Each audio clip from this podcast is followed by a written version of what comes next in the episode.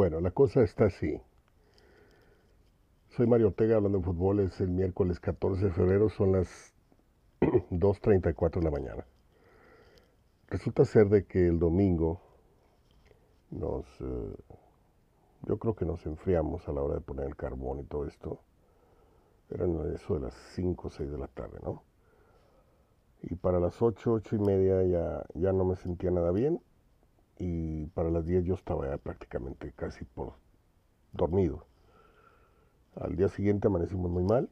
Pese a ello, este, pues con algo de miel, algo de pastillas, no sé, logramos grabar un programa con Gerardo. Pero al terminar de grabar, ya no me fue posible ni siquiera sostenerme en pie. Caí en cama, pasó todo el lunes, no subí el programa, pasó todo el martes, amanecí peor.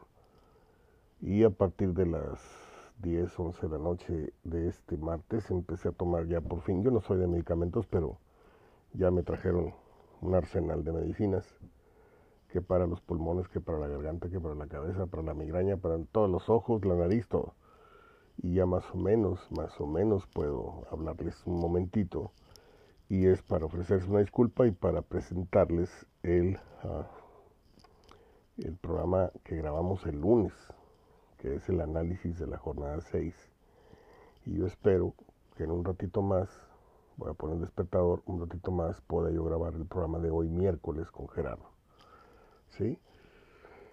Yo tenía mucha ilusión, tenía muchas ganas de hacer un programa muy bonito, por, por, no sé si lo logré, pero el lunes confeccionamos al aire un programa en donde íbamos a hablar de recuerdos con motivo de la fecha del 14 de febrero. Amigos, amistad, fútbol. Amigos de la vida, amigos del fútbol, amigos verdaderos que nos haya dejado tanto a Gerardo como a mí el fútbol. Eh, voy a tratar de, de que de eso Además de contenido, obviamente, eh, lo de Tigres, lo de Monterrey, lo de ayer de las Chivas, todo esto no se va a hablar, por supuesto. Pero bueno, vamos a, entrarle al, a subirnos al trenecito este que le llaman eh, del 14 de febrero para hablar un poquito del tema. Bueno, era esa aclaración. Al final de la plática vienen las efemérides de el día lunes porque están grabadas. El programa ya está estructurado, entonces a la manera de disculparme les presento este material que sí se grabó, pero por motivos de salud no, no me dio ya para, no me dio fuerzas para subirlo ni para subirlo ni el lunes ni el martes, ¿no? Ah, déjenme proceder entonces a presentarles esto y hablamos más al ratito espero en Dios, eh, miércoles 14, sí, estamos hablando yo creo que como, como a la 1 2 de la tarde con Gerardo. Y estoy editando y ah, publicando para ustedes el programa al filo de las 15, 16 horas de hoy miércoles. Fuerte abrazo y disculpas a todos. Vamos a trabajar. A las 2.38 de la mañana estamos produciendo el programa de hoy y de mañana. Adelante. Mira, acá estamos en el lunes 12 de febrero del 2024. Yo soy Mario Ortega con un gripón de miedo desde hace tres días. Gripón de cama, ¿eh? Este, ayer nos quisimos, nos quisimos parar a, a cocinar algo en el asador, pero ni el partido este famoso del Super Bowl vimos del todo porque no nos sentíamos muy bien, pero aquí estamos para, sin hacer drama ni nada más, si usted me escucha un poco más serio de costumbre, es porque no podemos elevar la voz. Pero aquí estoy afortunadamente con Gerardo en su compañía para comentar lo sucedido en la jornada 6. ¿Cómo estás, Gerardo? ¿Qué tal, Mario? ¿Cómo te va? Buenas tardes. Buenas tardes. Jornada 6, eh, casi alcanza los 30 goles, 28 tengo entendido. Y una jornada de esas que quisiéramos más frecuentemente, ¿no? De Tigres jugando muy bien de visitante y Monterrey jugando, creo, salvo tu mejor opinión, los mejores 45 minutos desde que Tan Ortiz llegó al cargo, ¿no? Desgraciadamente Monterrey desluce su actuación en el segundo tiempo, dejando que Pachuca se acerque, ya no le quedó tiempo, pero de un 3-0 aquello terminó 3-2. yo quisiera saber primero, pues, ¿qué te pareció la jornada? Para luego entrar a partido por partido cronológicamente. Sí, pues una jornada que, que vuelve a traer muchos goles. Yo, yo, ya es la costumbre, de hecho, eh, van seis jornadas, un promedio de tres goles por partido es muy bueno. Qué bueno. Alto. Y este, y también hace que veamos buenos juegos, algunos en, en mitades, pero otros de manera completa, ¿verdad? ¿Cuál te gustó más? El León América estuvo buenísimo. Mira, el León América no lo vi. Este, buenísimo. Estaba, yo estaba en el estadio. Eh, el del Necaxa Toluca fue buen juego. Ajá. Necaxa Toluca fue muy buen juego. Eh, creo que de los más malos partidos fue Pumas. Creo sí. que el, el, peor partido, según los tres que vi y los que comenté que sí vi, creo que fue el de Pumas, o coincidimos que fue Pumas contra Puebla. Sí. Y este, pero creo, él me gustó mucho el Necaxa, el Necaxa contra, contra Toluca. Y el de Tigres no lo vi, Mario, no lo vi, este, vino más eh, repasos de goles, eh, no como para comentar jugó así, porque creo que en los resúmenes te pasan eh, pues prácticamente lo mejor nada más. Así es. No pasan lo peor. Este, en el del Monterrey, que sí estuve, me gustó mucho los primeros 45 minutos. De acuerdo. Y creo que Monterrey todavía le alcanzó otros 30 minutos del segundo tiempo para, para tener el manejo, el dominio y el control. Ya Sí. los últimos uh, 15 Sí. realmente fue ese Monterrey que no queremos ver, Mario. Este, lamentablemente, como deslumbró el primer tiempo, estoy de acuerdo contigo, creo que son los mejores 45 minutos desde que está, no nomás desde que está Ortiz, creo que en los últimos, uh, El último año. Creo que de la pandemia para acá, digo, Sí. sincero, el primer tiempo creo que fue lo mejor que, que vi del Monterrey. Y es que, es que eso es lo que se espera, Gerardo, que se juegue con ese dinamismo y no con la pachorra con la que venían jugando, ¿no? Sí, mira, yo le pongo varios peros, digo, no quiero pecar de exigente, Claro. pero peros. Eh, para un buen partido, Mario, eh, también cuenta el otro, ¿sí? Sí. Eh, cuenta el rival. Eh, si no, no hay buen partido. Y Pachuca Y- deja jugar. Pachuca deja jugar, es muy dinámico, muy dinámico, siempre ejerciendo presión alta, siempre apretando en la marca. Mon- no quiere decir que Monterrey le jugó así por eso, no. Realmente Monterrey también tuvo su, su ritmo, su dinamismo, hizo que se, fue, se viera un muy buen partido, claro, con dominio completo del equipo de Monterrey, mejor toque de pelota, este, creo que lo lució, eh, es como quien dice, eh, Monterrey fue el, fue el torero y, y Pachuca fue el toro, Sí. y hubo buen toro y había buen torero. ¿sí? De hecho, si me permites, yo desde la, desde la cama estaba viendo, pues esto, esto que no trae a veces nada consigo, pero yo creo que le pusieron unos 40 toques en el ole y ole y ole y ole. Sí, Pachuca claro. andaba detrás de la pelota. ¿eh? Sí, fueron como dos, tres minutos, Mario, de toque de balón, este, cuando Monterrey creía ya tener controlado todo.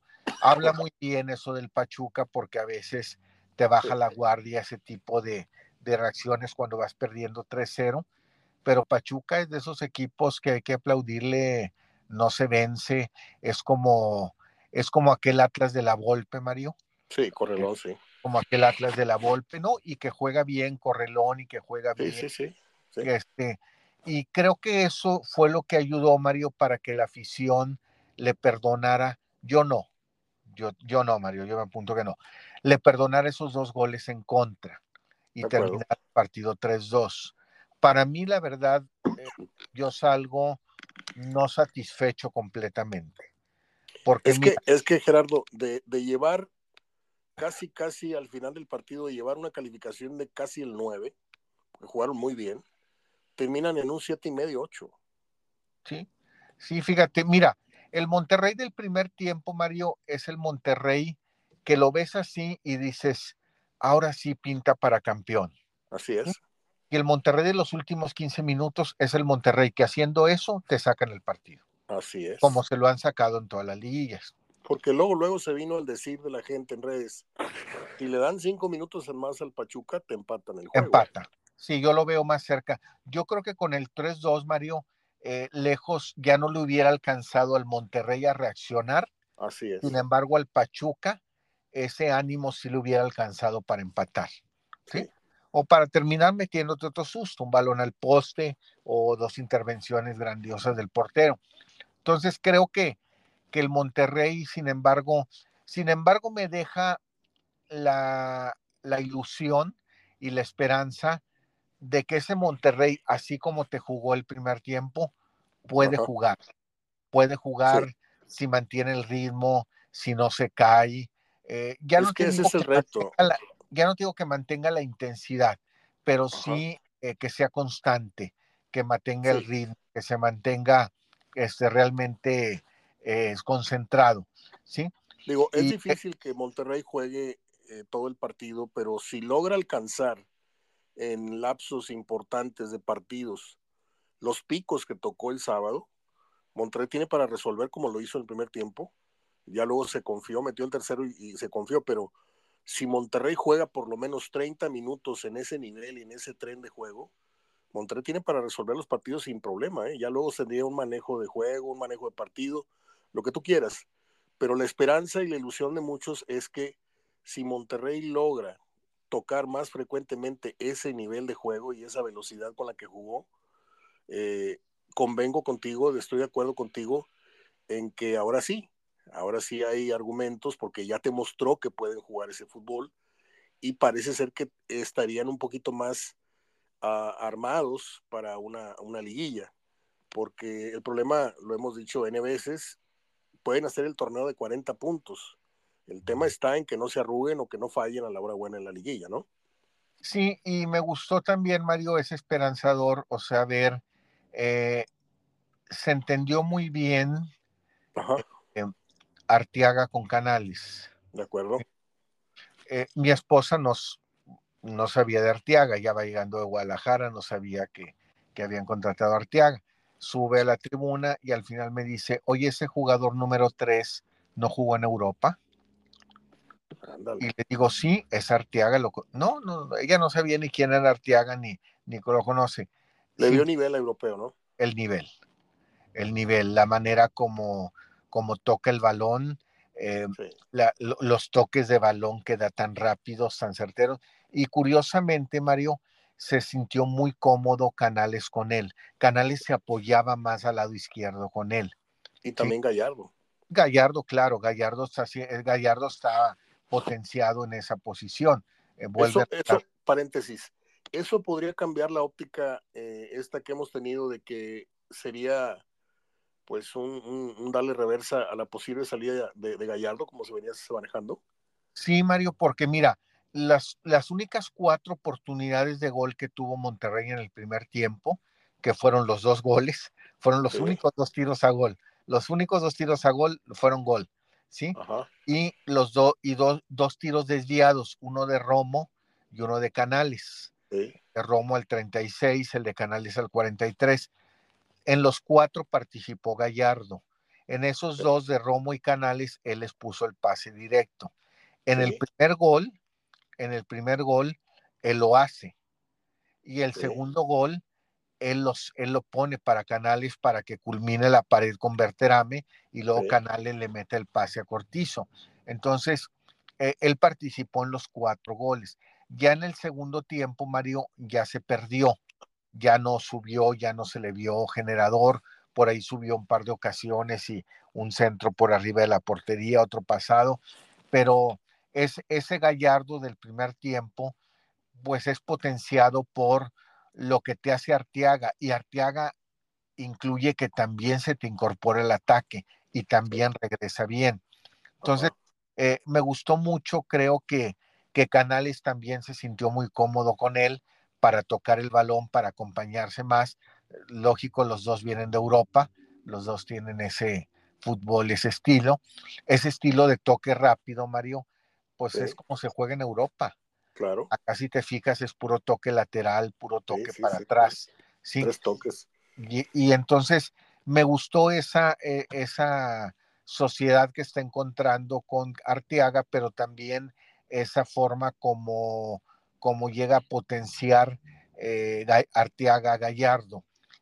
Entonces, sí creo que, que, que, además de estar encontrando su punto de fútbol, Ortiz, con el Monterrey lo que quiere, está encontrando también su cuadro, Mario.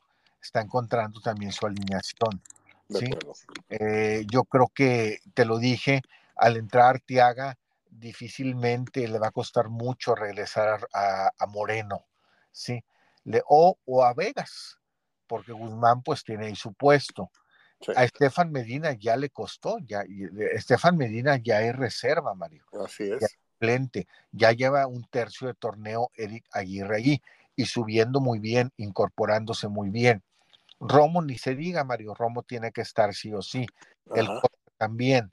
Entonces, ahí los únicos que van a estar dejando su lugar por momentos es Cortizo y Vegas o, Moreno. Es más, yo ya no le veo ahorita en este momento cabida en un particular al Tecatito. Sí, ni al Maxi, ¿eh? Ni a Maxi. Exacto. Porque Maxi, Maxi ralentiza el, juego. Yo no sé si por estrategia o, o, vamos a organizarnos, a pensar bien lo que vamos a.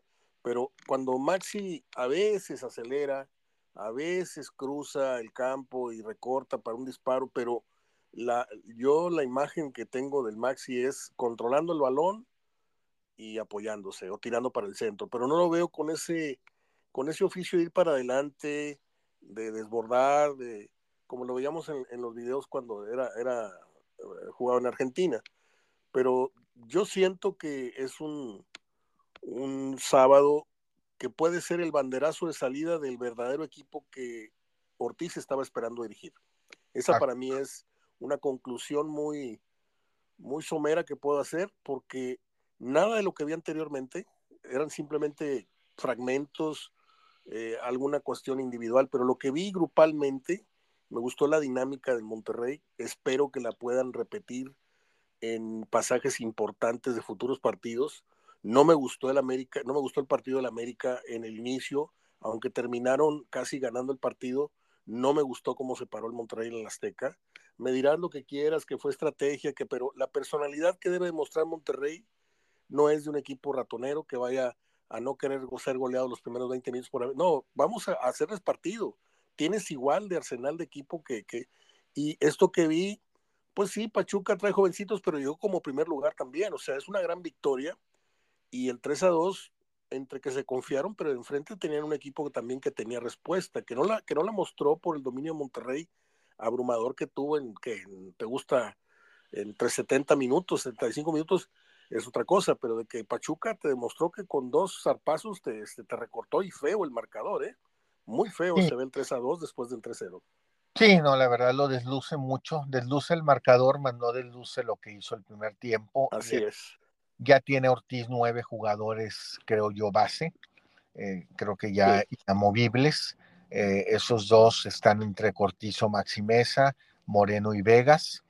Y lo que sí me preocupa, Mario, es que mira, los cambios eran obligados, ¿verdad? Sí, Porque traes, traes una agenda muy cargada que apenas estás empezando en febrero. Ya van el jueves contra comunicaciones y reciben al Toluca el domingo en la noche. Qué buen juego, qué buen juego. Sí, va a ser muy buen juego. Entonces, eh, aquí el problema, Mario, es eh, que es obligado, o sea, tenías que sacar a Canales, tenías que sacar a Berterame, tenías que sacar al Corcho que andaba incluso se cayó en ese momento, lo sacaron por un dolor muscular, pero lamentablemente los que están entrando, Mario, traen una coincidencia, son los mismos que ya estaban y que son los que te descomponen los partidos. Entra Ponchito, entra Aguirre, entra Estefan, esos jugadores que saben perder partidos, que saben dejar ir ventajas. Yo no sería tan, yo no sería tan drástico con el Ponchito, porque yo te puedo aceptar que me digas que Maximeza, que me digas que, pero Ponchito, aunque no nos guste su displicencia o su cadencia, de repente te aporta un gol de media distancia, de repente te mete un gol de cabeza, aparece cuando menos se lo imaginan, para, para disgusto de todos los que no quieren a Ponchito, pues Ponchito ha hecho lo que puede y que es mucho más que lo que puede hacer Maxi Mesa, debiendo hacer más. O sea, de todos esos eh, que quieren quemar en, leña verde, yo al, al, Ponchito lo ponía más lejos de la lumbre. O sea, siento que sin ser el, el, jugador, ahora, te doy la razón, son jugadores que ya se quemaron ante, la, ante la afición, ya no los quiere la afición, ya no pueden ni siquiera ver si tienen avances, ya, ya está tomada la decisión, han tomado este, sentencia y, y, el pobre Ponchito, bueno, pues ni modo, nadie, no, no, tiene la culpa de tener la fisonomía que tiene, no tiene fisonomía de jugador importante, no tiene personalidad, siempre anda risa y risa, este, pero de repente aporta. Y si tú me dices, ¿con quién te quedas? ¿Con Ponchito con Max? Y yo me quedo con Ponchito. Si me das a escoger. Sí, lamentablemente, Mario, y eso no lo vas a poder cambiar ni tú ni yo. Eh, entra Aguirre, entra Tecatito, entra Ponchito y la gente abuchea. Así es. ¿Sí? Y a Ortiz lo nombran y abuchea. Entonces hay que estar muy claros y ya no querer cambiar a la gente. Ponchito, Aguirre, Maxi y Ortiz les van a volver a aplaudir la gente cuando queden campeones. La vara de ellos quedó ahí. ¿Sí? La vara de ellos quedó en el título. Ya no les van a aplaudir, ya no esperen, Mario, que, que les aplaudan por una buena actuación en la jornada 7. este, este síntoma es de que, de, porque no lo he vivido yo, eh, o sea, aunque lo veamos ahora en el fútbol por televisión, por gusto propio, este, yo no recuerdo. Abucheos ha habido siempre, ¿no? Cuando un jugador no les gusta, pero que permanentemente, aunque el, el, equipo gane, aunque el equipo vaya en primer lugar, que sigas abucheando a cierto sección, a cierta sección de tu equipo, eh, habla de un, de aquí no me muevo hasta, como bien dices, hasta que no me demuestres a la hora buena, que es el, la liguilla y el campeonato. Entonces ya tiene la afición detectados, como dices. ¿Esto es sinónimo de qué? ¿De que ya maduró la afición o que es un, un segmento de la tribuna Villamelona? ¿O, o cómo, qué lectura le das a, esto de los abucheos que la, la, lectura es que son jugadores, Mario, que ya no caben en el Monterrey, no, no, no, eso, está claro. Yo te hablo de la lectura que le das Pero a la que no los. Bueno, que ya la, la, gente ya no los quiere, Mario. Esa lectura le doy que para la gente estos jugadores ya no debieran estar. Y tan ya no debieran estar, Mario, que, que Monterrey hizo el intento por sacarlos y no quisieron salir, Mario. Sí, pero lo que yo pregunto es que si la afición la ves como un signo de madurez. No, madura no. Signo de, no, de, hastío, de, de hastío no, de qué? No, Madura no. Madura nunca va a estar. Madura nunca va a estar una afición que va a tomar cerveza, Mario. Okay. no, nunca va a estar Madura. No, no, no, es un síntoma, ya te fastidiaron, son jugadores que ya tienes detectados que no tienen cabida en el Monterrey. Eh, son jugadores que la vara la dejaron muy alta, Mario. Este, ya nomás les vas a aplaudir cuando reciban la medalla de campeones. Eh, a Ortiz le vas a aplaudir y va a ser aceptado cuando reciba también el trofeo de campeón. A ellos ya por menos ya no van a aplaudir, Mario. O sea, ya es, está muy claro. Si ellos ya no les van a aplaudir y, y Ortiz lo acepta, Ortiz así lo ha asumido, lo sabe, no lo comenta ya, pero Ponchito, Rodrigo Aguirre, Maxi Mesa, son jugadores que, mira, a todos se les buscó cabida, Mario, y no, no aceptaron ofertas sí, sí, sí, sí. obvias. Entonces es lógico. ¿Qué, ¿Qué, mensaje le mandaste a la afición? Que ya no, ya no los querías, Mario. Y los jugadores, entonces la lectura que yo les doy, yo porque no soy aficionado, eh, no soy, eh, soy periodista, Mario. Si fuera sí. aficionado también eh, me tendrías ahí chiflando. ¿sí? Ajá. Son jugadores que ya te demostraron con su no salida, Mario, que se quisieron quedar en la comodidad del dinero, sí. del contrato, porque Ponchito tuvo para ir a Cruz Azul, ¿sí? y luego tuvo para ir a Mazatlán y rechazó. Uh -huh. El caso de Rodrigo Aguirre rechazó al, al Pachuca. ¿Sí? A Pachuca. Entonces, son jugadores que, que les dijiste muy claro a la gente, eh, ya se van, y ellos fueron los que no aceptaron, como Joao Rojas tampoco aceptó, pero él sí dijeron, pues él no tiene cabida, ¿sí? Entonces, ahí, ahí yo la lectura que yo le doy son jugadores que, que la gente ya no quiere y que va a dejar de abuchar el día que Monterrey le dé la vuelta con el trofeo. Mientras Oye, no le dé la vuelta, esos jugadores ya no van a ser aceptados en el Monterrey por parte ¿Recuerdas, ¿Recuerdas el comentario que te hice el viernes de las sensaciones que me había causado el marroquí cuando vi el partido de media semana, el pendiente con, con ¿quién? Con el León, creo que fue. Sí, que te dije, hacía, hacía mucho que no veía yo un jugador con ¿Te acuerdas tú de, aquel jugador Atilio Ramírez? Sí, muy parecido, muy, ¿me muy. Entiendes? Sí.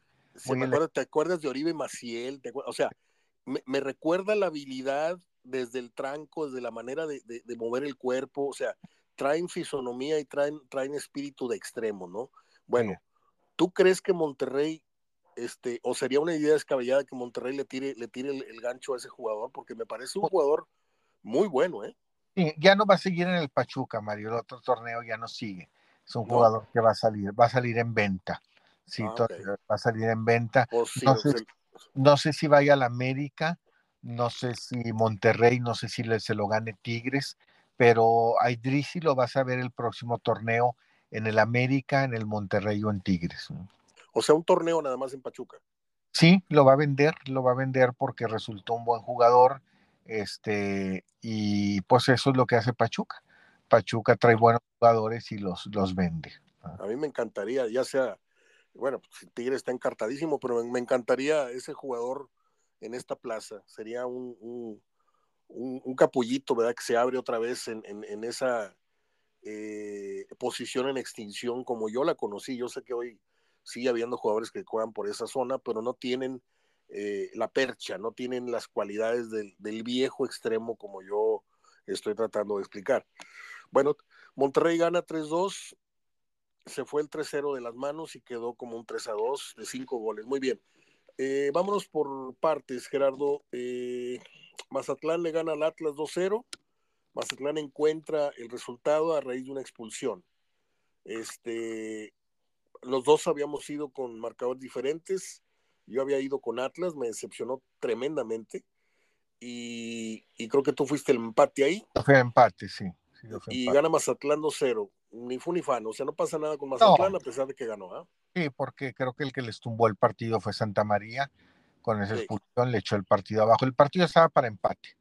El partido no estaba para más para empate y la expulsión de Santa María fue la que le, le tumbó todo al, a, Oye, pero, pero Caicedo en una descolgada pudo haber tenido el 1-0, ¿eh? Por cierto, fue una, una jornada de muy buenas. Mira, hacía mucho que yo no veía un partido con tantas y tan buenas y tan espectaculares atajadas como las que se aventaron el portero de León, salió en cambio Cota, el portero de León y este, el portero de la América Malagón. No sabes la cantidad de acciones y llegadas y emociones. A mí me parece que es hasta ahorita, y ya van varias veces que se supera esto, el mejor partido que he visto en, el torneo es ese de León América. Bueno, gana Mazatlán, no vamos a perder tiempo en eso. El Piojo no sabe ganar. Querétaro le arranca el punto, 1-1 en, en, Tijuana, Gerardo. Sí, sí, sí, pues equipos, equipos de la misma empresa que andan mal. Ah, por cierto, Hablamos, perdón que te interrumpa, pero si luego se me va el avión. Este, trascendió el video donde va saliendo el piojo, pues va haciendo muecas por el empate y le gritan, fuera el piojo, o no sé qué, y, contesta el piojo y fuera tu mingada chadre, le contesta a un...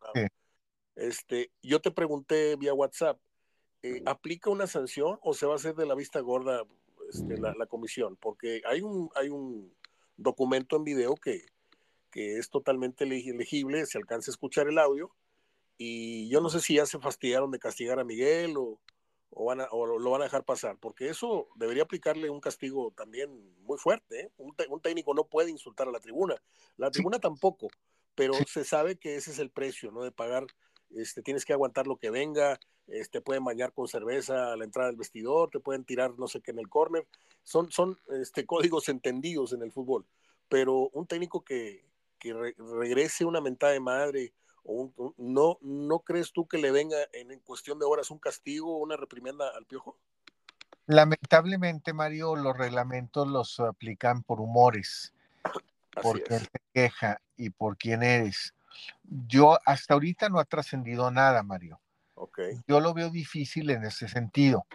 Aquella vez que le aplicaron al piojo dos partidos y una multa por insultar, igual volteó y rayó a la madre el estadio de Rayados, pero porque era visitante el Piojo. Sí. Era visitante. Ahí fue a su afición.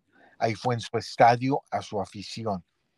Y luego el otro equipo es el de tu misma casa, es el de tu misma empresa. ¿Sí? Por eso yo veo difícil que en ese momento toquen ese tema. Ahora, si se queja, si trasciende más y todo, viene el castigo. El problema de la comisión disciplinaria, Mario, es que deja pasar eh, castigos como este y a nadie le importa, pero luego si castigan a uno de otro equipo más adelante va a decir, ¿por qué a mí sí si el piojo hace dos jornadas también? ¿Sí? Y ese es el problema cuando no se aplican los castigos, sea el entorno que sea, si se quejaron o no se quejaron, simplemente que trasciendan. ¿sí? Aquí lo que hace ver mal, Mario, es eh, la situación del piojo, eh, que sigue siendo ese técnico que realmente va a estar perdiendo los partidos y los trabajos por ese tipo de, carácter, por ese tipo de reacciones. Y, pues yo creo que es el próximo. El primero ya fue Repeto, o mejor dicho, fue el de Juárez, luego fue Repeto. Y ya tal como, lo, que tal como lo advertiste, y yo también los tenía en ese, en ese orden. El de Bravos, el de Santos, el siguiente puede ser el Piojo, y tal vez el, de Mazatlán, ¿no? Sí, sí, el Piojo está haciendo pagar la segunda multa a, su dueño, ¿verdad? Es decir, ahorita va abajo eh, en el porcentual el equipo, está Tijuana, está Mazatlán, está Tijuana, eh, el que está ahí salvándose en la tablita es Querétaro de pagar la multa, pero Tijuana sí tiene la, la, multa de 47 millones, ¿verdad? Está Juárez, ya me acordé. Juárez trae la multa de 80 millones y luego sigue Tijuana con 47, luego sigue el, el equipo Mazatlán con 37 y el que se salva es Querétaro. Bueno, hago un paréntesis otra vez. Eh, se fue el técnico de Bravos, se fue luego el técnico de ¿qué? De Santos. De, Santos. Eh, están en la tablita. Van tres, ¿no? No, van, van dos. Van dos. Sí, van dos. Y próximamente el tercero, ¿no? Puede ser. Para allá voy. Los que deben de venir en orden, yo no sé en qué orden quiero decir, pero deben de venir. Seguramente eh, Carvajal no la tiene fácil. ¿Y el Piojo? Eh, no, creo que, no creo que corran a, a, a, Gerk. no. este, El Piojo está en riesgo. Eh, otro más, ahora te lo digo. ¿El de Mazatlán? El, de, Mazatlán, por supuesto, y el del Atlas. Sí. Esos son los técnicos A. Pues el de León. Mario, el de León. Es cierto. El, equipo más goleado.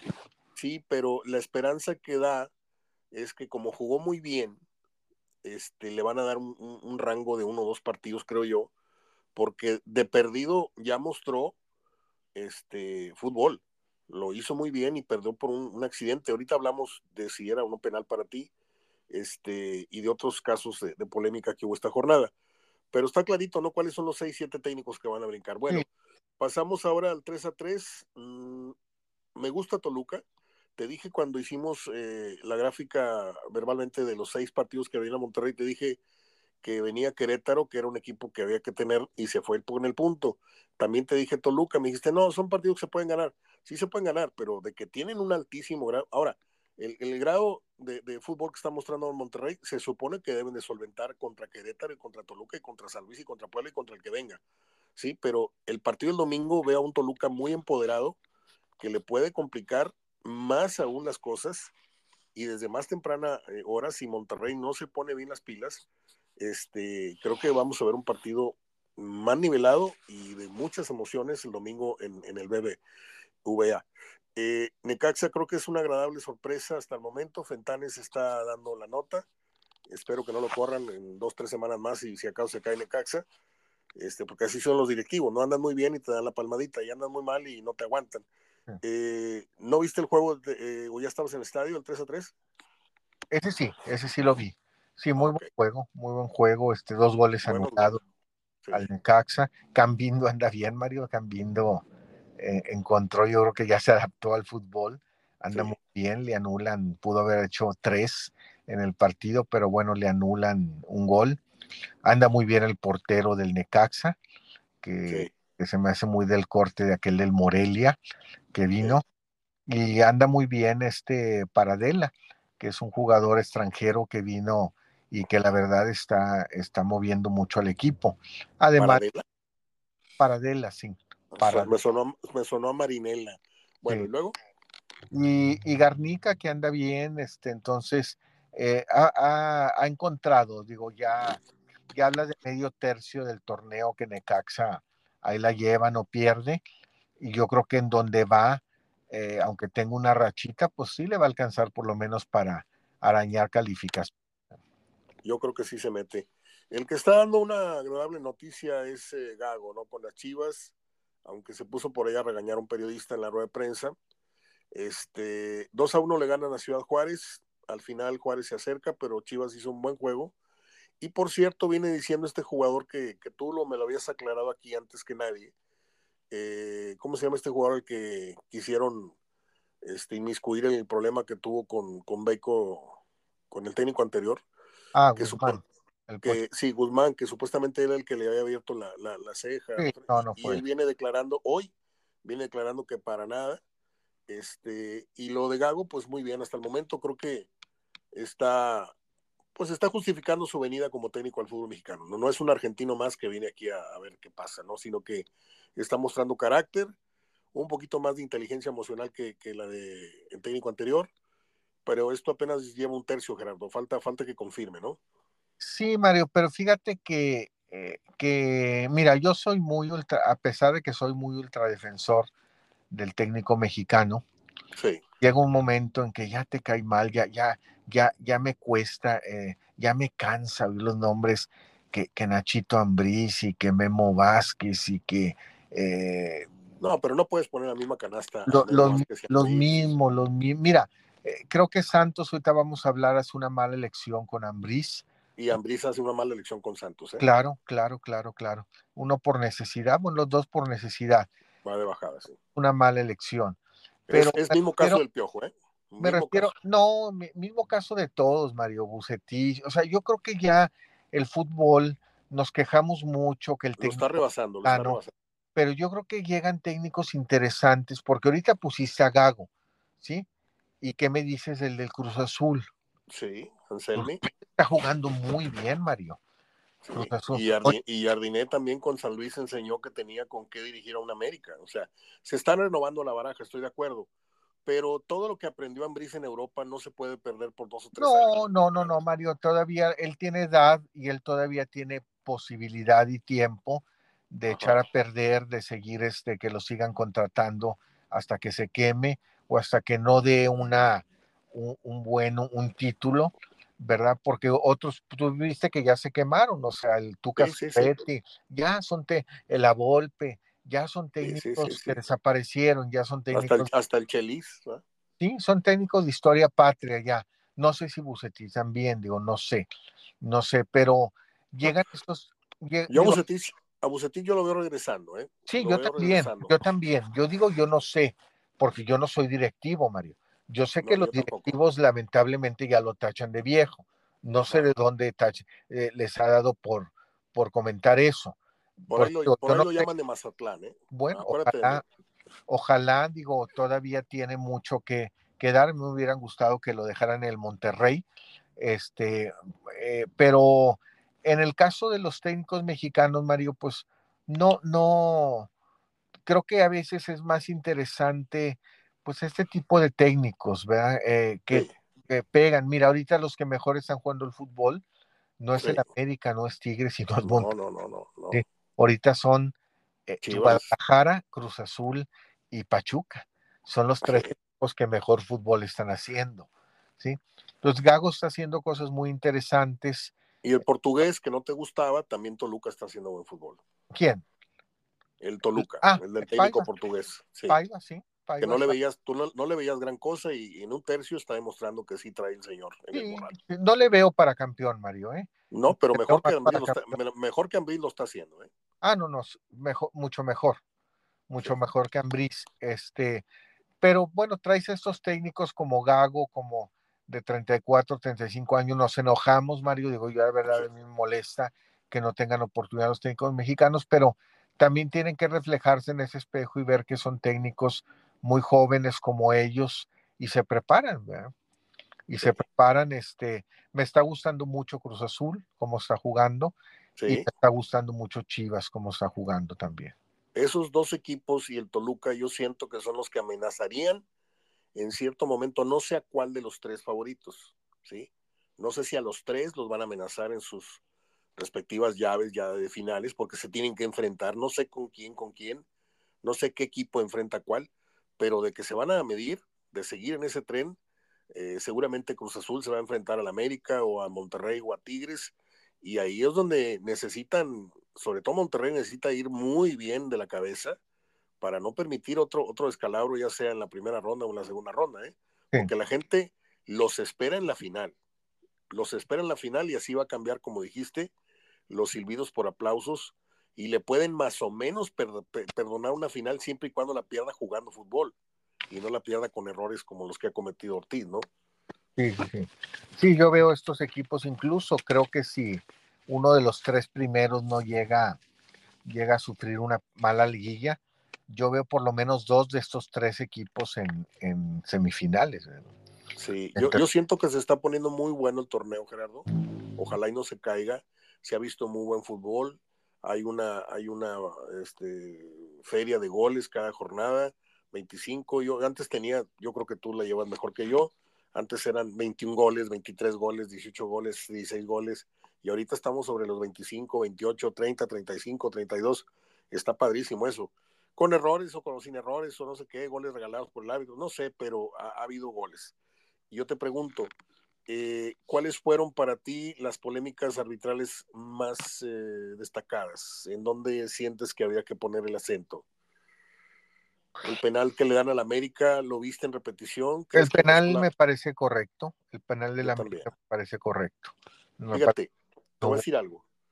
Te voy a decir algo. Ah, yo, yo vi esa jugada en, en video tienes que hacer un acercamiento, porque este, hubo varios comentaristas que dijeron, muy respetable, ¿eh? tampoco yo me creo él, pero muchos dijeron que este, no le roza el balón, parece que el balón camina sobre el brazo y le da en la cara. Este, pero lo primero que hace es pegarle levemente en la mano y se ve, y se ve donde los dedos hacen movimiento cuando el balón le pega. Suavecito, pero le pega, ¿sí?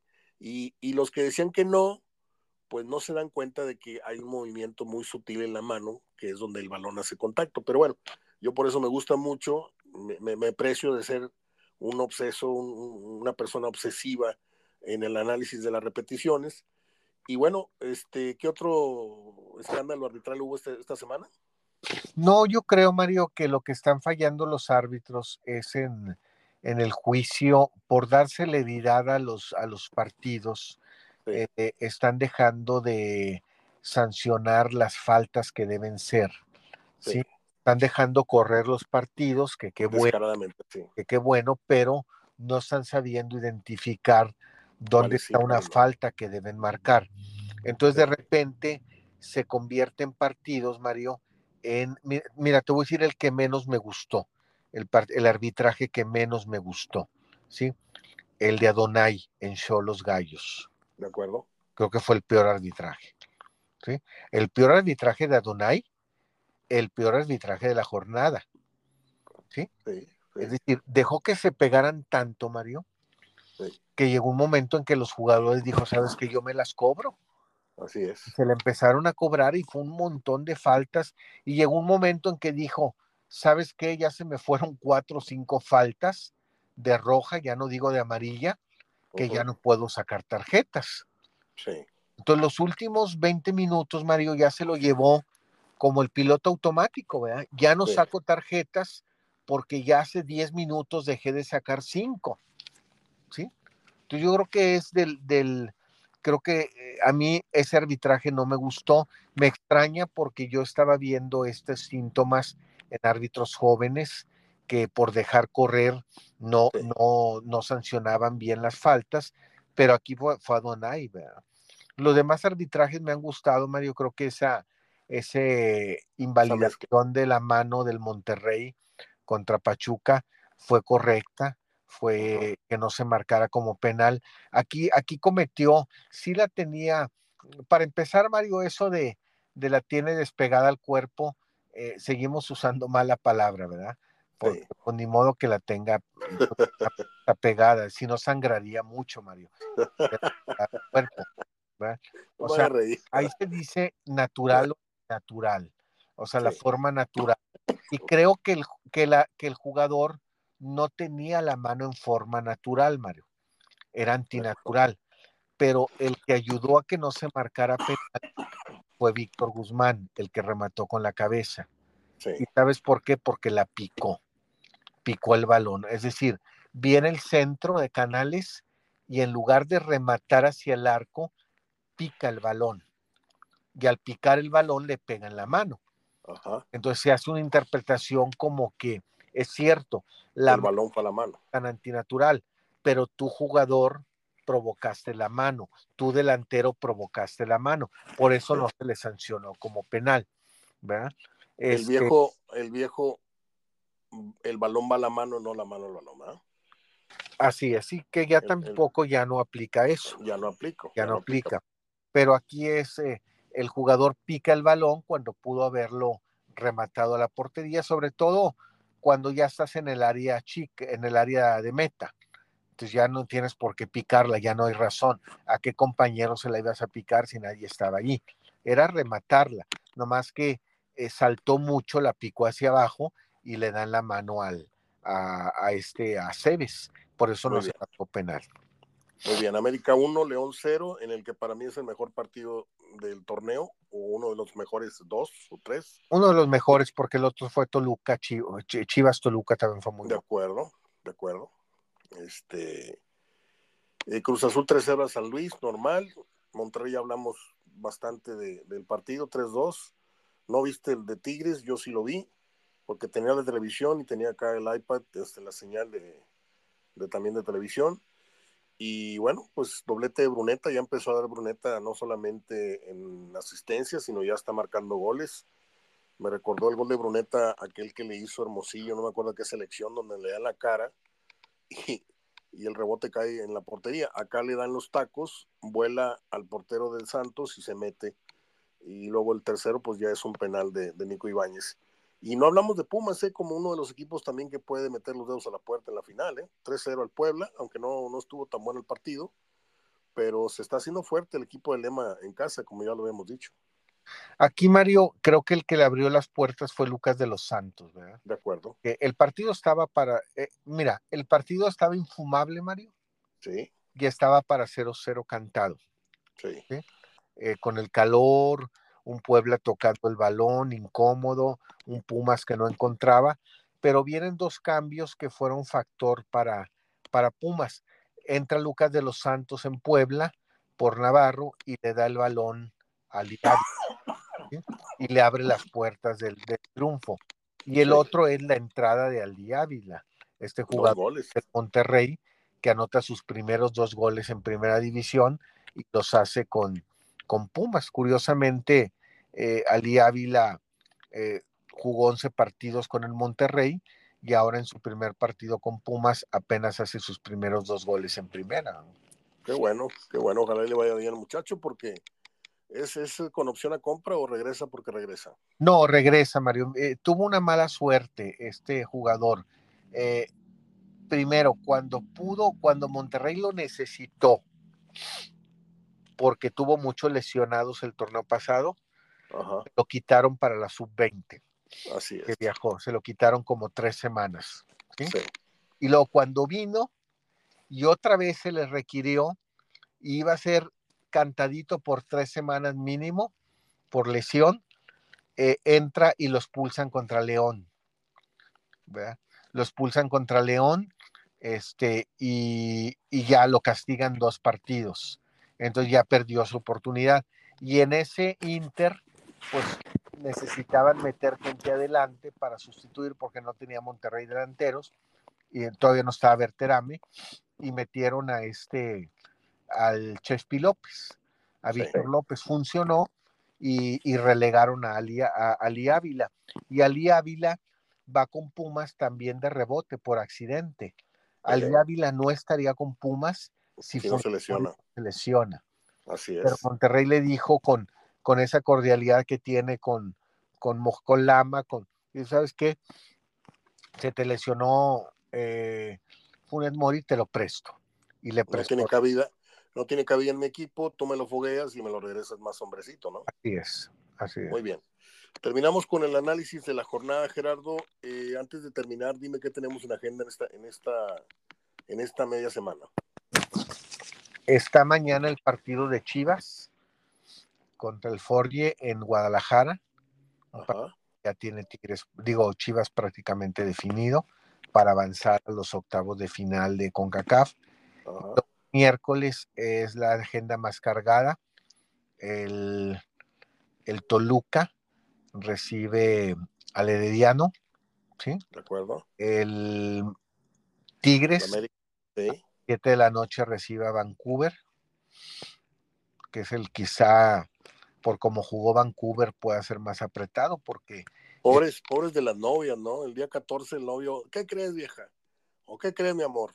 Vamos a festejar el día 14 en el estadio, cuando las mujeres quieren que las lleven a cenar y todo porque pues va a haber fútbol y no creo que los estadios estén a mero llenar, ¿eh? No, o sea, van a aprovechar ese, día de fiesta para irse al fútbol. Bueno, este, este, día también juega el también juega el América. Sí. Eh, es el que, es que va perdiendo con, el, Estel, Estela, este, Esteli.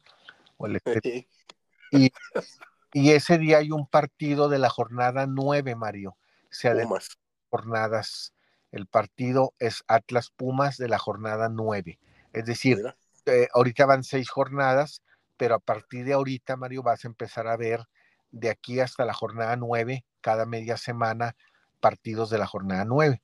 Este miércoles hay uno, el siguiente miércoles hay tres. ¿Por qué? Porque así se partió la jornada 9. La jornada 9 se va a jugar entre las 6 y las 7, entre las 7 y la 8 pero eso por qué? ¿Qué razón tiene eso? Porque es de media semana. Es de media semana y las televisoras no quieren perder dinero. Entonces oh. no, no quieren que los amontonen dos a las siete, dos a las nueve entre miércoles y jueves. ¿Sí? Entonces se va a jugar uno esta semana, tres la próxima semana, cuatro la siguiente semana y uno entre la, entre la 10 y la 11. No, pues es lo que me tiene a mí fregado, porque yo no te puedo hacer un conteo, necesito oír los programas de la 1, de la 2 y la 3, porque yo llevo registro de cómo vamos a partir de la jornada 3, 4, 5 y 6, pero ya se jugó el León América, no me acuerdo qué fuimos, y así es un de relajo. ¿Tú crees que esto pase en otra liga del mundo? Que se no, jugando... no, ahí sí se juega todo así, no, ahí no, no, no pasa, no pasa, nomás en esta liga pasa este, donde está mal calendarizado todo. Lo que pasa es que en otras ligas también ayuda mucho el torneo largo, ¿sí? Y aquí los torneos cortos con liguilla, más el play-in, más las fechas FIFA, pues obligan a que, a que se jueguen medias semanas, pero también esas jornadas obligadas de media semana en este, en este, este semestre es muy complicado porque hay con CACAF también. ¿sí? hay con CACAF. Fíjate siempre, si pasa Chivas y América, fíjate lo que va a pasar si pasa Chivas y América. Está un miércoles, Chivas contra América de CONCACAF, el fin de semana, América Chivas y el siguiente semana, digo, a media semana, es decir, en ocho días va a haber tres clásicos. Va a ser como bailar con la hermana, ¿no? Sí, tres clásicos. Tres clásicos. Es como bailar con la hermana cuando te enfrentas tantas veces a un rival tan rápido, es, medio, medio monótono. Pero bueno, Gerardo, eh, te agradezco. Eh, algo más que se nos quede. Yo ahorita no traigo cabeza para acordarme de los puntos, además del análisis de la jornada y el tema arbitral. Este, vamos a ver si hay castigo o no hay castigo sobre el piojo. Yo digo que tendría que ser de oficio esto. Claro, claro. Pero no sé si se vaya a dar o no. Eh, felicidades al Monterrey, felicidades a los Tigres, tienen que tener ese, esa, esa obligación. Yo desde hace mucho tiempo sostengo que Monterrey y Tigres eh, no deben perder más de tres partidos en, un torneo. Ese es mi, y creo que como mínimo tienen que ganar 10, partidos. Esos dos equipos, a mí no me interesa eh, si América tiene sus, sus estándares, no. Monterrey y Tigres si quieren empezar a comportarse como equipos grandes, que sean respetados por su forma de jugar, por sus resultados, y no se diga por sus títulos, tienen que ser equipos de 10 partidos ganados por torneo, ¿sí? Ya luego le agregas tres empatitos, le agregas cuatro empatitos, no sé, pero de 30 puntos para arriba. Monterrey ya no se puede permitir temporadas de 26, de 28, porque ya la exigencia debe ser mayor y yo creo que pues me gusta cuando los dos equipos amanecen un lunes con el partido ganado, haya sido como haya sido, ¿eh? Porque Monterrey jugó muy bien y luego jugó muy mal, pero nos quedamos con la, con la mitad de la, de la sandía esta que jugosa y la otra sale medio agria, este, y así es el fútbol, el fútbol no, no, no tiene garantía de nada, el árbitro te puede desgraciar un partido, un jugador te puede desgraciar un partido por una expulsión tonta, etcétera. Gerardo, ¿algo más que quieras apuntar? No, bueno, dos cosas. Una, Monterrey juega el jueves contra Comunicaciones también aquí. Ah, mira. Es el jueves. Por eso se cambió el partido del Toluca el domingo. Y Sí. también hay que señalar una cosa, digo, Rayados y Tigres van muy parejos, los dos con cuatro ganados, los dos Sí. con dos empatados, los dos sin perder. En goles a favor, 12 Monterrey y 11 Tigres. Y en Sí. goles en, en contra, 5 Monterrey, 5 Tigres. O sea, van parejos, eh, en 14 puntos los dos. Así es. Pero hay que, hay que destacar algo de Tigres. Tigres de los seis partidos, cuatro de visitante. Ah, y. Monterrey 4 de local. Y el domingo, Mario, van a ser 5 de 7 de Monterrey de local Ah, y 5 de 7 de Tigres de visitante. muy bien. O sea, es decir, ya le vienen después del medio torneo más, más de la mitad de los partidos de Tigres de local. y Así. Monterrey, desde el domingo que juegue con Toluca, va a llevar 5 de local y 2 de visitante.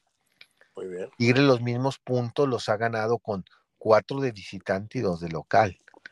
O sea, es decir, la tendencia habla, Mario, la tendencia ahorita a que Tigres puede que ter- terminar ubicado mejor que Monterrey. Muy Esa es la tendencia. Te tengo, te tengo una nota, no sé si has estado conectado a, Twitter o a alguna red. Porteros también podrían recibir tarjeta azul, ¿la tienes? No va a haber tarjeta azul, Mario. No va a haber tarjeta En azul. ningún torneo del mundo. No, no, este, era una nota falsa. Ya la FIFA lo desmintió. Este, que al menos en los torneos que ellos avalan, a, a las delegaciones que ellos avalan a los países, no existe la tarjeta azul. Fue una Ah, noticia que se dio como falsa. Era una tarjeta que se iba a aplicar entre la amarilla y la roja. Claro. Iba a ser para sacar 10 minutos de juego a jugadores que cometían alguna falta entre la amarilla y la roja o Ajá. que, o que, o que le dijeran al árbitro. ¿sí? Sí. Entonces, en principio, hasta se difundió. Yo cuando la difundí a los árbitros, este, pues todos estaban desconcertados y me empezaron a mandar que no estaban de acuerdo y todo, pero luego a, la, a las dos horas salió un desmentido de la FIFA, que no, que realmente no, no No, sabía está. que ha salido eso, ¿verdad? Bueno, en ¿no? caso de que sí fuera Mario, digo más adelante, porque finalmente si alguien lo dijo es que la idea está, eh, se tiene que, una vez que se prueba en algún fútbol, Sí. se, se necesita el 75% de los votos del, del Sí. International Federal, o el del IFAB, ¿sí? Eh, el International Board de, de- de la FIFA es el que necesita votar en un 75% para que ya se apruebe, ¿sí? Y eso tarda. ¿Cuánto tarda? Pues, pues a veces hasta medio año, ¿verdad?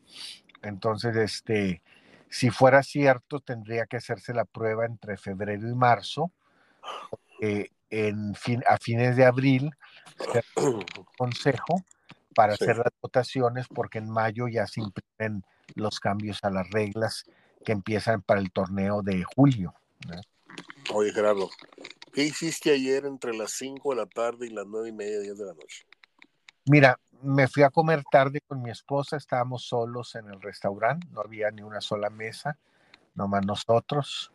Y luego nos fuimos al súper, eh, porque también estaba totalmente solo, este, no hacías cola para nada.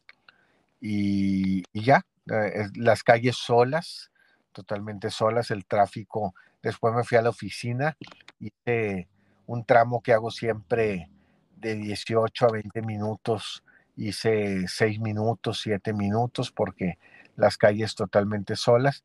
Y eso fue lo que hice. Ojalá hubiera más domingos así. Pues yo este, te digo, ayer no me sentía nada bien. Este, quise tener un, un espíritu así festivo y puse el carbón y malacé carne y no, no, no, no, no tuve la sazón de, no, y me acosté y vi el partido, me quedé dormido al medio tiempo, no vi nada, vi los últimos siete, ocho minutos que fueron mejor del partido y bueno, qué bueno que, que, que los del fútbol americano este, fueron felices con su partido del año, ¿no? Y Lo que sí, eh, mi esposa pues sí lo vio porque sí le interesaba era el show, el show de medio tiempo. Ajá. Este, y sí le decepcionó mucho, o sea, sí, parece que fue muy decepcionante este, el show, ¿verdad? Yo lo voy a ver ahorita en, YouTube, porque no, no tengo ni una imagen, o sea, visualmente no he visto ni una foto de, lo que fue el, medio tiempo. Y, pues el cantante este no me sé ni una sola de sus canciones. No, mira, Mario, lo que pasó, lo que me dijeron del show es que antes los shows del medio tiempo eran de un solo artista, ¿sí? Y, ya tiene mucho, ya tiene mucho. Y, con la sola presencia del artista eh, te conquistaba y mostraba su talento y las acciones y todo. Y parece que de un tiempo para acá a los jovencitos de ahora, Mario, eh, les gusta mucho, tienen, tienen que haber ahora tres, cuatro artistas al mismo tiempo para que, eh, pues para que todos... Les tiene. ¿no? Y luego parece ser que este artista que era el principal, eh, se quitó la camisa, sí, ahí se anduvo de padrote y se quitó la camisa y, este, y enseñando torso y, todo, y todos gritando. Entonces, este, qué lástima, Mario, qué lástima que, que antes los artistas se paraban en, un medio tiempo, hacían el show ellos solitos, eh, dos, tres canciones y, y asunto arreglado y, gustaban, ¿verdad? Fíjate. ahora tienen que hacerse de acompañar de, cuatro o cinco amigos cantantes conocidos que y luego el principal quitarse la camisa para para no pero eso no es nada eso no es nada la camisa no es nada eh, a Janet Jackson enseñó un seno este Justin Timberlake le descubrió uno de los botones de, los senos y se metieron una bronca terrible porque se le vio el pezón mornito parecía un parecía un kiss de esos chocolates se le vio su, su chichita y, se hizo una, una, tremenda controversia porque pues es un horario familiar y todo lo que claro, Fíjate, yo fui a tres Super Bowls cubriendo para Núcleo Radio Monterrey a inicios de los 90. El primero fue en Minnesota, no me acuerdo, porque no me acuerdo, porque recuerdo que estaba yo con Pepe Espinosa y cuando empezó el medio tiempo nos fuimos a hacer una fila para los hot dogs y nos valió gorro el, el medio tiempo. Y luego en el segundo, ni madre, yo no me moví porque fue el concierto, eh, el espectáculo más importante y más memorable que ha habido, que fue el de Michael Jackson, ¿no? Este, y el tercero, para allá iba, desde el 93 empezó esta cosa de meter varios artistas en el medio tiempo. Te voy a decir por qué. El tercero eh, Super Bowl que fui fue en Atlanta, ¿sí? En el Domo de Atlanta. Y cantó James Brown, cantaron puros cantantes icónicos del estado de Georgia. Entonces cantó James Brown, cantaron, si mal no recuerdo, los Allman Brothers, que es un equipo de, es un equipo, es un, un grupo de, de rock eh, country, ¿sí? Los que cantaban Rambling Man, etcétera. Y estuvo muy bueno, pero ya desde entonces empezó a hacer memoria ese comentario que me hiciste, dije yo, a ver, a ver, a ver, esto no es tan reciente, porque ya desde el 93 ya la NFL empezó con esa mezcolanza de no nada más un artista, sino dos, y hasta tres. Y luego ya se vinieron. Los últimos buenos espectáculos fueron los de Rolling Stones, los de Paul McCartney, antes de Michael Jackson, pero ya luego se hizo vieja la NFL en cuanto a, en cuanto a la gente que va y se popularizó tanto el fútbol americano más de lo que ya era, que ahora tienen que ofrecerles a estos artistas este, pop, este, ya no, ya no, ya no tanto tan, tan rockeros, ni tan Aerosmith, ni tan de esas cosas, que ahora les tienen que meter a, pues a Alicia Keys, a Usher, a no sé qué, a Beyoncé, y a no sé cuánto, y, la otra invita al otro, y, y, pues no sé si les funciona o no, si la gente sale feliz o no, pero uno como espectador, tiene razón, prefieres degustar la calidad de un artista que te cante en 7, 10 minutos que dura su actuación, porque los otros 5 días es en, armar la tarima. Yo estuve contando los minutos de los tres Super Bowls, a ver cuánto se tardaban este, en montar eso. Ya luego cuando Pepe dijo, vámonos por juego, ya no me tocó verlo, pero sí vi cuando, cómo, se tardan muy poquito en armar todo el, la, tarima. Pero bueno, son, son memorias, son recuerdos, este, y bueno, nosotros, nuestro negocio es hablar de fútbol, Gerardo, te agradezco mucho que me hayas acompañado hoy lunes y platicamos el miércoles, Dios mediante. Y, claro, y luego creo que le fallaron los micrófonos al cantante. Ah, otra cosa, otra cosa, el miércoles va a ser día 14, ¿no? Día del amor y la amistad. Eh, no sé qué represente para ti la fecha, si te vale gorro, si, si para ti alguna vez fue así. Yo te voy a hacer unas preguntas para que te vayas pensando las respuestas. Eh, yo te considero mi amigo, y no lo digo de los dientes para afuera, porque la pregunta tiene que ver con esto. Estamos en el periodismo tú y yo desde hace muchísimos años, a lo mejor tú me sacas un año más, dos años más de ventaja, pero yo este año cumplo 41 años ininterrumpidos de hacer esto, de hablar de fútbol en un medio oficial o en, las redes sociales. Me vale gorro. Para mí es ejercer periodismo eh, responsablemente. Yo te quería preguntar, ¿te sobran dedos de las manos para contar los amigos que te ha dado el periodismo y el fútbol, me la contestas el miércoles, porque en esto yo me adelanto, me puedes tú decir Pedro García, es tu gran amigo, ¿sí? Y, lo, y, y, te lo, y te lo creo y te lo acepto. Pero también entran en esto jugadores, entran directivos, entran periodistas, y yo quiero que me, que me hables en, el día 14 de cuántos amigos han pasado ese filtro, este, porque cuando a un amigo le conviene, a un periodista le conviene, eres muy amigo de él, ¿no? Y cuando no, ya dejaste de hacerle útil, ya, ya no te muestra ni el mismo interés, ni el mismo... Entonces tú y hemos pasado por esos, esos, creo yo que esos pasajes, en donde te das cuenta quiénes están y quiénes nunca estuvieron, y quiénes están un ratito, y quiénes se quedaron para siempre hay más o menos el miércoles para que me tengas algún, pasaje, algún pasaje de tu vida de esto que tiene que ver con el día 14. Claro, sí, hay de dos tipos. Están los amigos que te hacen el fútbol, pero son periodistas. Yo creo que en esos, eh, creo que sí va a sobrar uno o dos dedos. Lo que sí sobra una mano, Mario, es si los periodistas, en los amigos del periodismo. Ahí me va a sobrar una mano. De acuerdo completa. En los amigos del fútbol, llámese directivos, jugadores, técnicos, toque de las dos manos, eh, a lo mejor sí las, yo creo que sí las completo, ¿sí? De acuerdo. Me sobre un dedo o me va a faltar un dedo para el 11, pero los periodistas del periodismo, del medio, creo que me va a sobrar toda una mano completa. No sé si la otra se complete, pero la otra mano sí sobra completa. Muy bien. Ahí me dices nombres el miércoles, ¿no? Para, pues, no para dejar pasar de largo ese, ese día que es muy comercial y es muy, ya sabes, pero pues todos caímos, no sé tú qué tanto, pero todos caímos. Yo en mi caso, como lo dije, no sé si lo dije en la entrada o no, este, ah, no, fue una grabación que no, que no, que borré. Este, todos pasamos por la etapa de, del lobito y el osito, y yendo a ver a la novia, etcétera o del intercambio de amigos en, la oficina o en la escuela, el día de la amistad. Todos pasamos por ese ciclo, unos con más ánimo, otros con menos, pero todos vivimos el proceso del día del amor la amistad. Ya luego maduramos y entendimos que es este, pues es un ardid publicitario para que consumas, compres, vayas, compres a la comida, el peluche, los chocolates, la nieve, ¿no?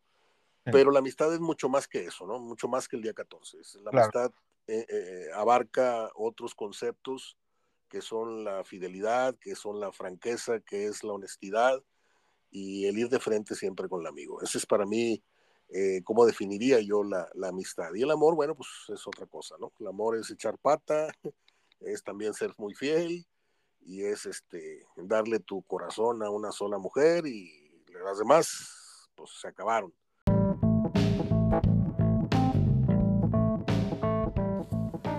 Mira, acá estamos con las efemérides en este lunes 12 de febrero del 2024. Ya a la vuelta de la esquina, el día del amor, de la amistad, de los globos, de los peluches, todo esto. Que alguna vez todos pasamos por ahí, ¿no? En 1915 nace el actor canadiense Lorne Greene. Lorne Greene es aquel famoso personaje de la serie Bonanza, el más viejo de todos en la serie. Eh, yo me acuerdo de Hoss Cartwright, los demás personajes se me olvidaron. Eh, él murió un 11 de septiembre, pero del 87. Digo 11 de septiembre del 80, hago énfasis en pero, porque pues el 11 de septiembre, ¿no? Pero a él no le tocó, no le tocó esto de las del autoataque a las torres. En 1923 nace un director que a mí me, me gustó desde siempre, que es Franco Zeffirelli. Él es el director de Romeo y Julieta, por ponerles un vago ejemplo. Pero tiene también en su haber otras películas muy interesantes, como fueron Hamlet. Es un director de cine serio, ¿no? Para empezar. Eh, hizo también La Traviata. Hizo una versión de Amor Eterno. Y una de las que más me gustan es T con Mussolini. Esa es una gran, gran película. Pero si usted me dice, oye, ¿y algo que conozcamos un poquito más para acá, más para abajo? El Campeón. ¿Se acuerda usted de aquella película? Yo creo que muchos de los que me escuchan, si se sinceraran, eh, ¿cuál sería la primera película que a usted le, le hizo que se le aflojaran, que se le mojaran los ojos, pues, en el cine? ¿Sí? Este, ¿Se acuerda usted de la película El Campeón con Joe Boyd? Aquella escena donde el niño le está diciendo, wake up, champ, wake up. Yo estaba hecho una sopa en el cine con esa escena. La verdad, la verdad, como dice Lariurka. Eh, pasamos al año de 1933. Nace el cineasta griego Costa Gavras. Este hombre ganó Oscar, ganó Palma de Oro por la película que les comenté el otro día que se llamó Missing, con Jack Lemmon y si mal no estoy, Sissy Spacek. Que les dije que se habían filmado algunas escenas en el, Estadio del Atlante y que ahí estuvimos ahí haciendo bulto. Hace muchísimos años, 1956, nace el actor estadounidense Arsenio Hall. Eh, bueno, es un comediante, es un estandopero y estuvo muchos años programa de televisión, pero a él se le recuerda mucho porque fue el actor que sostenía el papel de Eddie Murphy en Un Príncipe de Nueva York, que es una de las mejores comedias que hizo Eddie Murphy. Esa y Trading Places de Mendigo Millonario, para mí son las dos más simpáticas. Ya luego hizo la del doctor no sé qué, los animales, no me acuerdo ni cómo se llama. Este, pero yo me quedo con esas dos. Y Arsenio Hall hace un papel muy divertido ahí. En 1968 nace el actor estadounidense Josh Brolin. Eh, es un buen actor. Es más célebre porque es hijo de un gran actor. Su, madre política es Barbara Streisand. Este, pero es un tipo muy galán y todo, pero no sé si si algún día dé el grado de, de Niro, de, ¿me, ¿me entienden? Está bien difícil. Esos hombres pusieron la vara muy, muy, muy arriba. En 1979 nace el actor estableno, por cierto, me regreso con Josh Brolin. Estaba preparando las efemérides tan pronto acabó el Super Bowl y me encontré con que le dedicó un poema a un hombre. Y me lo metí y está el chismesazo a todo lo que da porque ahora dicen que, que corre para tercera. Yo no sé y muy su almorrana. 1979 nace el actor australiano Jesse Spencer. Este chavo hizo un papel un buen tiempo en la serie Doctor House. Es el doctorcito güerito este bonito que se gancha con una compañera de trabajo y ese romance la lleva, lo llevan a la vida real, se casan y luego desgraciadamente pues se divorcian. Así es esto. En 1980 nace la actriz estadounidense Christina Ricci quien actúa en la familia Adams. ¿Cómo se llama la niña del personaje? Se me olvida siempre. En 2014 muere el actor Sid uh, Kaiser. Él actúa en aquella película que les dije que fue la primera vez que yo vi llorar a mi papá en una sala de cine de las carcajadas. El mundo está loco, loco, ¿sí? Si usted recuerda esa película, tiene un final muy, muy, muy divertido, porque todos andan en una carrera y este, al final andan buscando un tesoro. Y ese tesoro está, no les voy a contar el final, porque van a decir, oye, pues no lo he visto, no me la cuentes. Está bien divertida, la vimos en el cine Montoya tres veces, tres fuimos a verla, porque yo insistía. Este, bueno, pues hoy es 12 de febrero. Eh, hoy cumpleaños Joaquín Sabina, cumple 75 años. Y, es una fecha muy especial para, para los que somos seguidores de Joaquín. Eh, yo tengo una, anécdota muy, muy buena.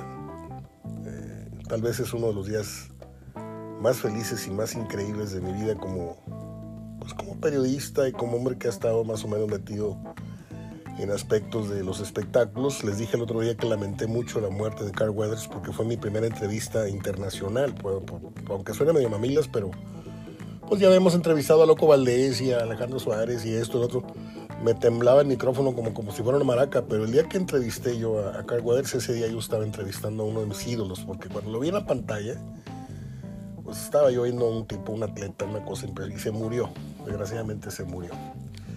Como dice el chiste, no me jodan ni me jodará, se murió. Bueno, pues este... Estoy buscando un dato. Un dato muy importante. Bueno, eh, les decía que fue uno de, los, días más importantes porque Sabina se presentó aquí en Monterrey y a mí me encargaron este, hacerme cargo de la coordinación de un concierto que dio en la arena, en la arena, en la Plaza de Toros. Fueron apenas 8 o 10 mil personas, tampoco fue el gran concierto que ha dado últimamente en la arena Monterrey, pero estuvimos muy cerca de todo lo que fue la producción. Tengo una foto donde estoy parado en, en la consola mientras Sabina está cantando el final del concierto fotos con él, una fiesta que se prolongó hasta las 7 de la mañana, este, y tantas anécdotas que no voy a presumirle ni quiero ofender a nadie porque van a decir, ay, sí, se cree mucho, ¿no? Nada más voy a decir una cosa. El concierto empieza con mi hermano parado en el escenario haciendo como que está llegando a la terminal, creo que es la de Atocha, ¿no? Y en, otra, en otro número musical me ponen un overol a mi naranja y con el guarura personal de, Sabina, hacemos como que estamos atravesando atrás de, él cantando y vamos cargando un poste de luz, como que somos empleados instalando un poste en la calle. Y nos detenemos un poco a limpiarnos el sudor así mientras Sabina está cantando frente a nosotros, estamos a espaldas de él. Y, y yo no lo podía creer. Desgraciadamente, no voy a decir nombres, este, un compañero en ese, en ese tiempo del periódico este, pues no me pudo rescatar las fotos, no me las pudo rescatar. Los negativos los tuvo que entregar y ya lo dispusieron de ellos y los tiraron. No tengo una sola imagen de ese recuerdo, pero mi hermano, que no es ningún cómplice, este, puede dar fe de lo que estoy diciendo. Mi hermano abrió el concierto con una maleta en la mano, se abrió el telón y, estaba mi hermano ahí, mientras supuestamente acaba de llegar en el tren y una hora después estaba yo pues ahí participando de, una de las melodías de Joaquín. La fiesta, el convivio, los traslados, los enojos. Ese día fue, fue algo especial, muy especial. Y no puedo tampoco pasar por alto que un día como hoy, Carlos Díaz Caíto. Nada más quiero confirmar porque luego, luego, este, me confundo. Sí, sí, sí, sí. Yo lo tenía cierto.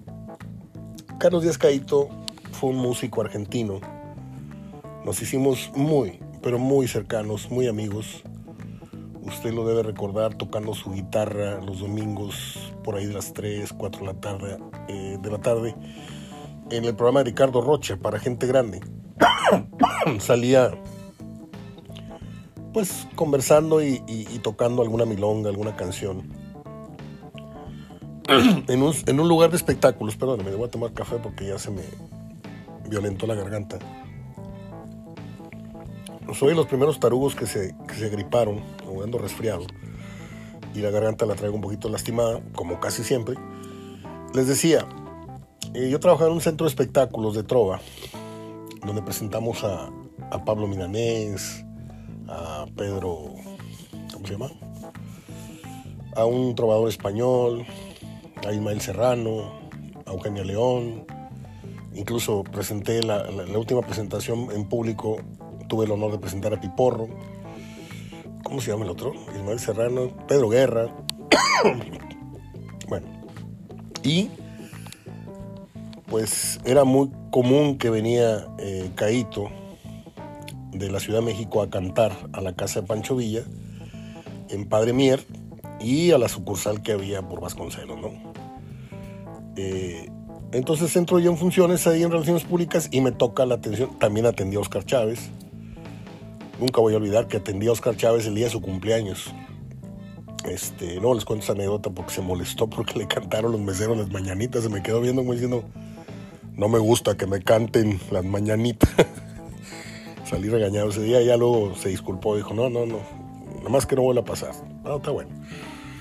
Este, entonces fueron muchos días en los que llegaba a aeropuerto, lo llevaba a instalarse, lo, lo, sacaba a comer, y venía con su compañera, con Jacqueline, una mujer francesa, escritora, cantante también. Hicimos un, un, una amistad muy, le digo, muy, muy bonita.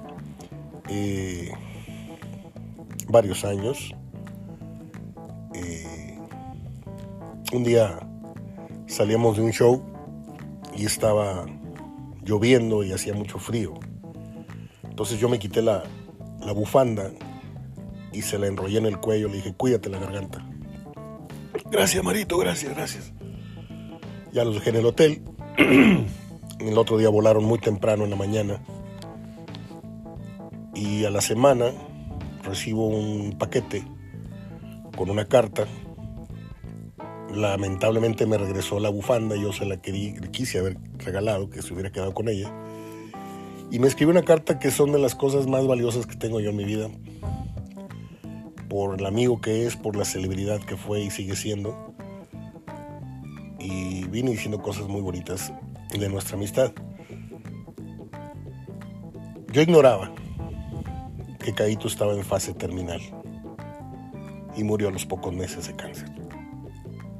Es una historia que termina triste, lo siento, pero pues hoy lo recuerdo con muchísimo cariño. Carlos Díaz nació un 12 de febrero del 45 en Mar del Plata, Argentina, y falleció un 8 de noviembre de 2004 en la Ciudad de México. Busque por favor bueno, los que me siguen en Facebook, lo voy, a, lo voy a hacer. El día de hoy le voy a dedicar prácticamente mi día en la parte musical, etcétera. Se lo voy a dedicar a, a, algunos datos de Sabina y alguna música de Sabina, videos.